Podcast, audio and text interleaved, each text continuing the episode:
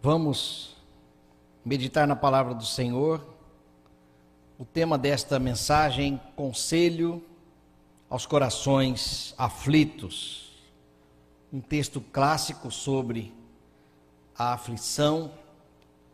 João, no capítulo, Evangelho de João, capítulo, capítulo 16, versículo 33. Conselhos aos corações aflitos. Diz assim a palavra de Deus, João 16, 33. Estas coisas vos tenho dito para que tenhais paz em mim. No mundo passais por aflições, mas tem de bom ânimo, eu venci o mundo. Na versão que está ali no telão, na NVI, eu lhes disse essas coisas para que em mim vocês tenham paz. Neste mundo vocês terão aflições, contudo, tenham ânimo, eu venci o mundo. Quem está falando aqui é Jesus Cristo para os discípulos. Um contexto de já num tom de despedida, né? Que começou na verdade lá no capítulo 13, quando Jesus lava os pés dos discípulos, então ele vem ah, os discípulos, ou o traidor, ele é indicado, ele fala sobre o novo mandamento. No capítulo 14, Jesus conforta os discípulos falando sobre o Espírito Consolador que viria, né? Prometido. E aí no capítulo 16, a missão do Espírito Santo, o outro Consolador. Porém, em nenhum momento Jesus blinda os discípulos de provações, aflições, tribulações. Pelo contrário, na verdade, ele já alerta de que viriam os tempos difíceis. Jesus, o contexto aqui é de perseguição mesmo. Se me perseguiram a mim, perseguirão a vós também. Né? Então, os discípulos estavam sendo preparados para as aflições por causa de Jesus. Você já foi perseguido por causa da sua fé em Cristo? Às vezes dentro de casa, no meio dos familiares ou então no seu trabalho, né? As pessoas questionam a fé que nós temos no nosso Deus. Não é o fato de sermos crentes que nós somos então imunes às aflições. Infelizmente, há uma falsa teologia muito propagada hoje, infelizmente, né, pelas pelos canais televisivos e assim por diante, que afirma que o fato de uma pessoa ser crente, né, acreditar no Senhor Jesus, estar numa igreja evangélica, então essa pessoa, você pode não ficar doente, ou então você será muito bem sucedido, não ficará desempregado, ou ficará rico, a partir do seu próprio negócio, porque Jesus vai, vai te abençoar. Você não nasceu para ser, você nasceu para ser cabeça e não cauda. Esse tipo de teologia não é uma teologia saudável, não são promessas verdadeiras. E agora nós tivemos, graças a Deus, passou-se a pandemia, né? Não significa que as pessoas ainda não possam ser contaminadas, mas durante a pandemia, muitas destas afirmações caíram por terra né? Crentes fiéis ao Senhor viveram a angústia do vírus. As provas de ter que ficar em casa durante todo o tempo. Muitas pessoas foram demitidas de seus trabalhos. Empresas fecharam suas portas por causa de, da, da realidade que nós enfrentamos por causa da pandemia e cristãos fiéis passaram por aflições. Então, Jesus Cristo, ele não nos isenta. Nós não estamos imunes ao fato de crermos em Jesus. A verdade é que, na, que nós estamos sujeitos aos mesmos problemas dos não crentes. A nossa fé não nos imuniza, como eu já disse, e não nos tira das possibilidades de algum tipo de sofrimento. Mas a boa notícia é que Deus, Ele pode não nos livrar da, da fornalha, mas sim na fornalha. Deus pode não nos livrar da cova dos leões, mas Ele pode nos livrar na cova dos leões. Nós podemos enfrentar também as tempestades, mas Deus pode nos livrar no meio das tempestades. E também se aplica às aflições. Deus pode não nos livrar das aflições, mas com certeza nós não estaremos sozinhos no meio ou durante as aflições. Duas verdades quanto às aflições e os nossos corações. Primeiro é que as aflições estão por todo o mundo, independente do lugar, seja aqui no Brasil, seja na América, seja na Rússia e na Ucrânia, tempo de aflição lá, né? Seja na Nova Zelândia, seja onde for. Talvez você conheça pessoas que moram em outros países e, sem dúvida, essas pessoas também passam por algum tipo de aflição.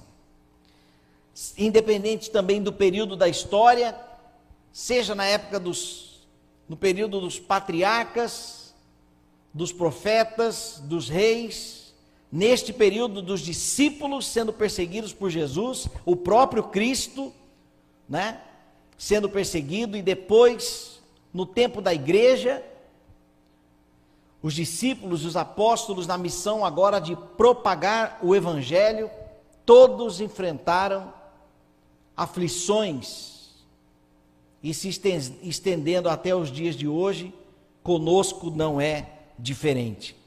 Também as aflições estão por toda parte, por todo mundo, independente da faixa etária. Seja um adulto, seja uma criança, jovens, adolescentes passando por aflições, e parece que esta geração imediatista não tem tanta paciência para esperar, e trazendo para a palavra de Deus, esperar confiantemente no Senhor, até por causa da velocidade que as coisas acontecem hoje no mundo nós queremos tudo para agora. Eu lembro que antigamente, quando alguém ligava lá em casa, quando eu era criança, e olha que para ter telefone também já era luxo, né?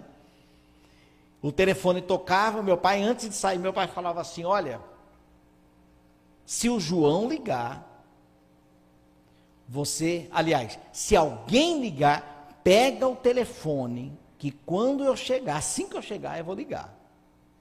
E aí o telefone tocava, Alô, Wilson está aí? Meu nome do meu pai, Wilson, né? Eu falava assim, não, não está. Ah, então tá bom, obrigado. Não, peraí, tem que. Tu, tu, tu, tu. Pronto, não peguei o telefone. Não anotei o telefone da pessoa que ligou. Aí meu pai chegava, e aí, alguém ligou? Pai, ligou. Quem? Não sei. Vamos, não perguntou? Pai, não deu nem tempo, desligou. E aí, no outro dia, é que meu pai, se o rapaz ligasse, né, se o amigo do meu pai ligasse, é que ele iria conseguir conversar com aquela pessoa. E hoje? Hoje nós encontramos todo mundo, a qualquer hora. A gente manda uma mensagem a gente sabe, ei, eu sei que você já viu a mensagem, por que você não me respondeu? então, com essa velocidade, as pessoas ficam aflitas quando não tem uma resposta imediata. As crianças, os adolescentes, os jovens, parece que não foram devidamente instruídos para enfrentar as frustrações da vida. E não aceitam passar por tempos indesejáveis. Então, independente também da faixa etária, e independente também do ambiente em que você se encontra, seja um ambiente familiar, um ambiente profissional, um ambiente fraternal, até na igreja nós temos aflições, né? Ambiente social, basta falar partido político hoje, pau. Parece que a chapa já esquenta, né? Pessoas aflitas, perturbadas, né?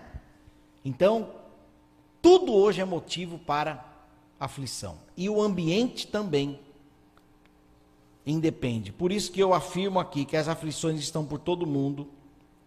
E a segunda verdade quanto às aflições e os nossos corações é que as aflições são comuns a todos. Você não é único. Quando nós estamos passando por aflição, parece que está tudo bem com todo mundo, menos com a gente. Mas isso não é verdade. Não é verdade. Né? Hoje, também, em um mundo de redes sociais, de internet, jamais nós vamos tirar uma foto e dizer assim: hoje eu estou aflito. Todo mundo só publica aquilo que está, né? Está tudo bem. E quando a pessoa não quer mostrar o rosto, mostra o prato de comida e assim por diante. Mas sempre é uma imagem de que está tudo bem. Mas que na verdade nem sempre é assim, né? Então as aflições são comuns a todos. Quando estamos aflitos, achamos que só a nossa vida é terrível. Aliás, aproveito para dizer também sobre algo que eu aprendi recentemente chamado pensamento catastrófico. O que, que é isso? É achar que o seu problema jamais terá solução. E que o seu problema é maior do que de todos. Isso é um tipo de pensamento chamado pensamento catastrófico na psicologia. Onde nós generalizamos. Então nós temos que ter também o pé no chão. E todos então temos aflições, seja rico, seja pobre, seja um doutor, seja um analfabeto, seja um crente, não crente, seja um pastor, seja membro da igreja, todos nós enfrentamos as aflições. As aflições elas estão em nossas agendas, porém invisíveis. O Senhor nosso Deus sabe que nós enfrentaremos, quando enfrentaremos, né? Então, quais são os conselhos de Deus aos corações aflitos? O primeiro conselho que eu destaco aqui é que você não está sozinho. Versículo 33, como nós lemos, estas coisas vos tenho dito, para que tenhais paz em mim. Jesus chama a responsabilidade dos discípulos para si. Jesus, ele sabe do medo que os discípulos estão sentindo, sabe das aflições que eles ainda enfrentariam, e aqui já estava quase no momento onde ele seria traído, maltratado, crucificado.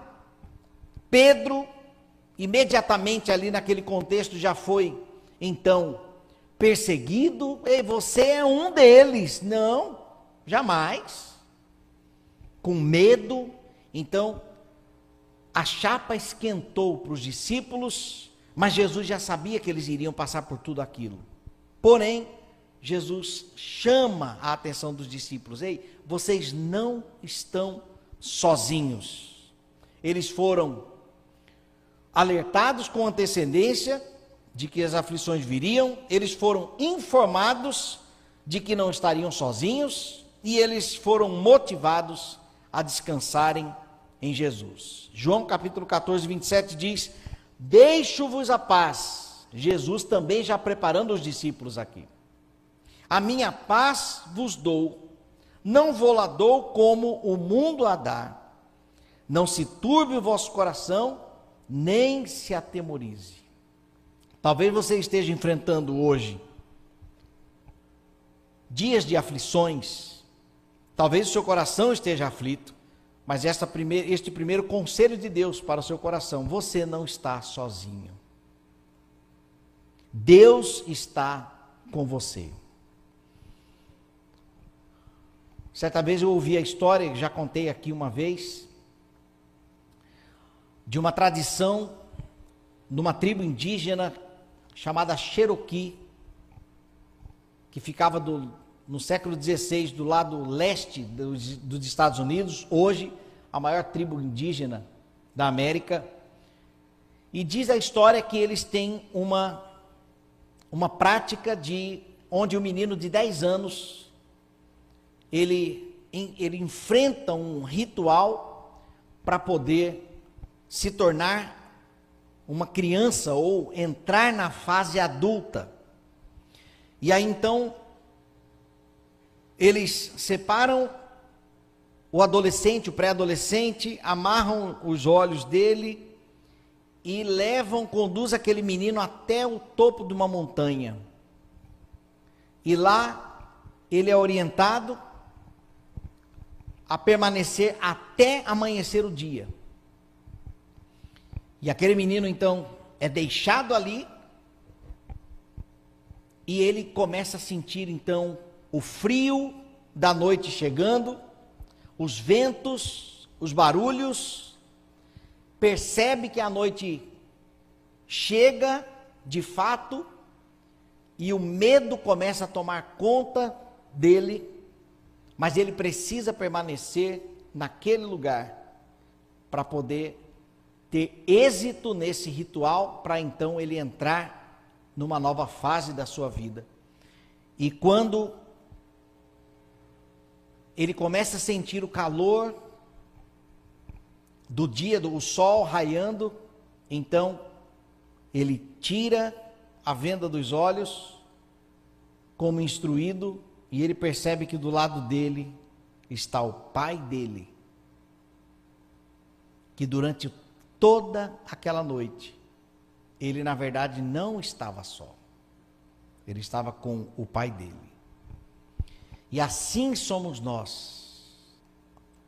Jesus Cristo, ele nos diz claramente que ele está conosco todos os dias até a consumação dos séculos.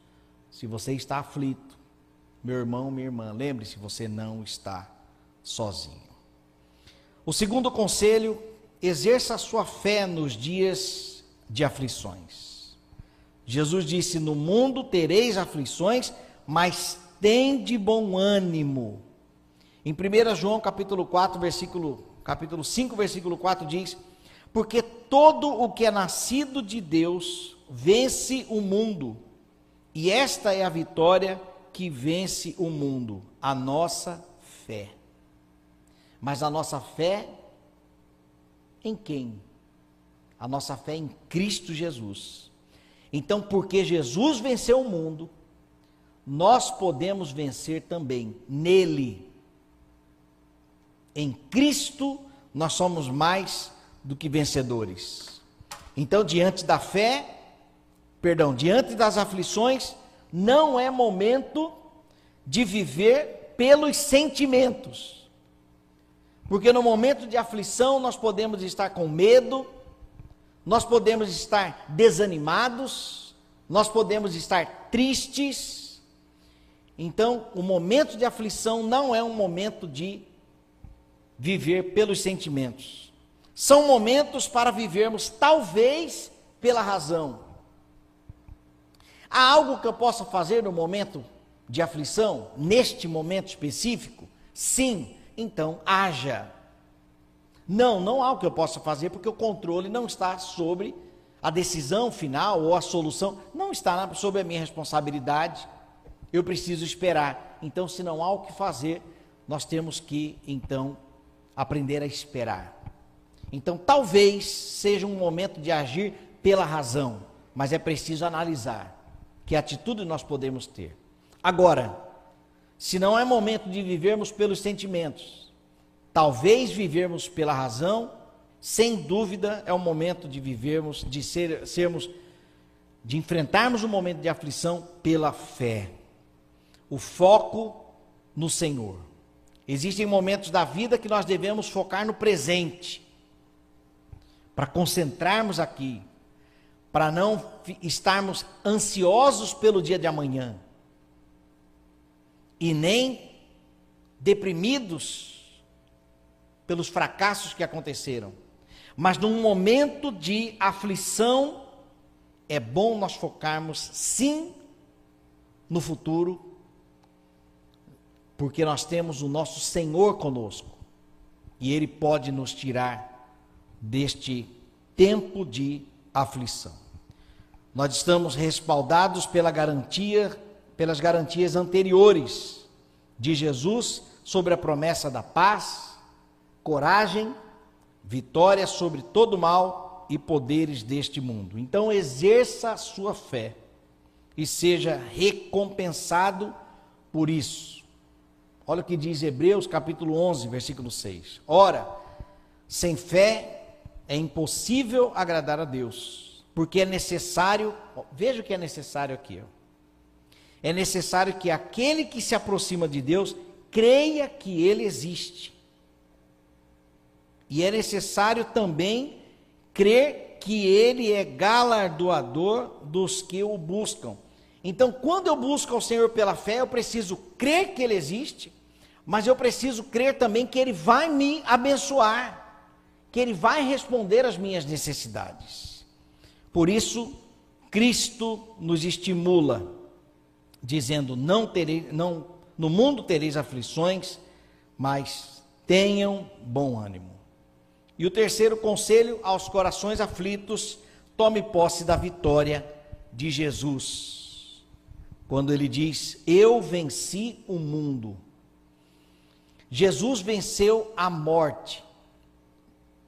Eu acredito que praticamente todos aqui já perderam entes queridos.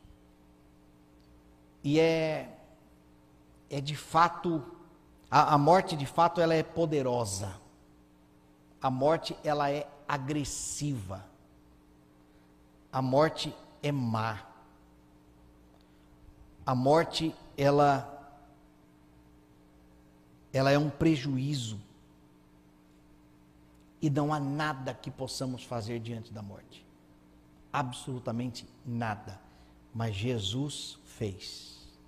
Jesus venceu a morte. Jesus não só venceu a morte, mas ele venceu. Aqui ele diz: Eu venci o mundo. E o que, que é que o mundo? Jesus, quando ele diz Eu venci o mundo, ele está dizendo que venceu os poderes deste mundo. Então nós podemos tomar posse da vitória em Jesus. Ele venceu a morte, então nós também temos em Cristo, nós temos a garantia da vida eterna. Se Jesus Cristo venceu o mundo, nós temos a garantia de que podemos permanecer fiéis a Ele. Não seremos tragado, tragados pelas propostas deste mundo. Nós podemos não ser mais dominados nem pelo pecado, porque Cristo venceu o pecado também, né? Onde abundou o pecado, superabundou a graça. Então, em Cristo, nós podemos tomar posse. Nós não estamos sozinhos, durante as nossas aflições. O texto diz: quando vier, Jesus falando para os, os apóstolos, quando vier, porém, o Espírito da Verdade, ele vos guiará a toda verdade. As orientações aqui para então enfrentar o mundo, não sozinho, mas mediante o Espírito da Verdade, nós podemos ser então guiados pela verdade, guiados pelo Espírito. Então, estes três conselhos aos corações aflitos: você não está sozinho, exerça sua fé nos dias de, afli da, nos dias de aflições e tome posse da vitória de Jesus. Para concluir, meus irmãos, o que fazer durante as aflições da vida? Primeiro, conte com Deus em suas aflições. João 16, 23 diz: Se pedirdes alguma coisa ao Pai, Ele vô-la concederá em meu nome. Está aflito?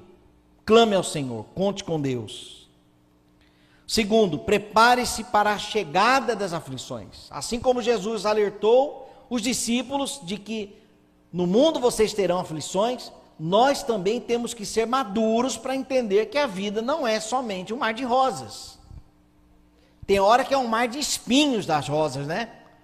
Mas nós temos que ter essa consciência, né, de que uma hora a aflição baterá nas nossas portas. 16, versículo 4: Ora, estas coisas vos tenho dito para que, quando a hora chegar, Jesus falando das tribulações, das aflições, vos recordareis de que eu vou-las disse. Os discípulos seriam perseguidos lá na frente. Viveriam dias de aflições, né? Momentos de aflição. Então, quando eles passassem, olha, eu avisei vocês, mas só que tenham bom ânimo, vão embora.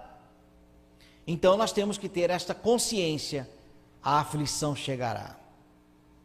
E quando chegar, meus irmãos, Jesus disse que viria, mas só que nós não estamos sozinhos. Terceiro, durante as aflições, permaneça na verdade. Quando vier, porém, o Espírito da verdade, ele vos guiará a toda a verdade. Texto que nós lemos. E por fim, lembre-se que as aflições são passageiras. Aleluia. Versículo 21, Jesus ilustrando: quando a mulher, a mulher, quando está para dar à luz, tem tristeza porém a sua hora é chegada, porque a sua hora é chegada, mas depois de nascido o menino já não lembra da aflição, pelo prazer que tem de ter nascido ao mundo um homem. Então, meus irmãos, ainda que passemos por aflições, lembremos que esse tempo é passageiro, ele vai embora. Provavelmente você deve lembrar de dias que você passou, dias de aflições, dias de aflição, mas que passou. Como igreja, nós passamos os dois anos de pandemia, portas fechadas. Eu me lembro de um dia que o pastor Paulo veio aqui e filmou desde o hall da igreja, subiu aquela escada, veio filmando veio aqui, virou a câmera para os bancos, filmou, passou. Olha onde nós estamos agora, meus irmãos. Aqui estamos nós. Os dias de aflições passaram. Mas se hoje alguém no nosso meio esteja enfrentando dias de aflições, você não está só permaneça na verdade. Espera no Senhor sem desistir, né?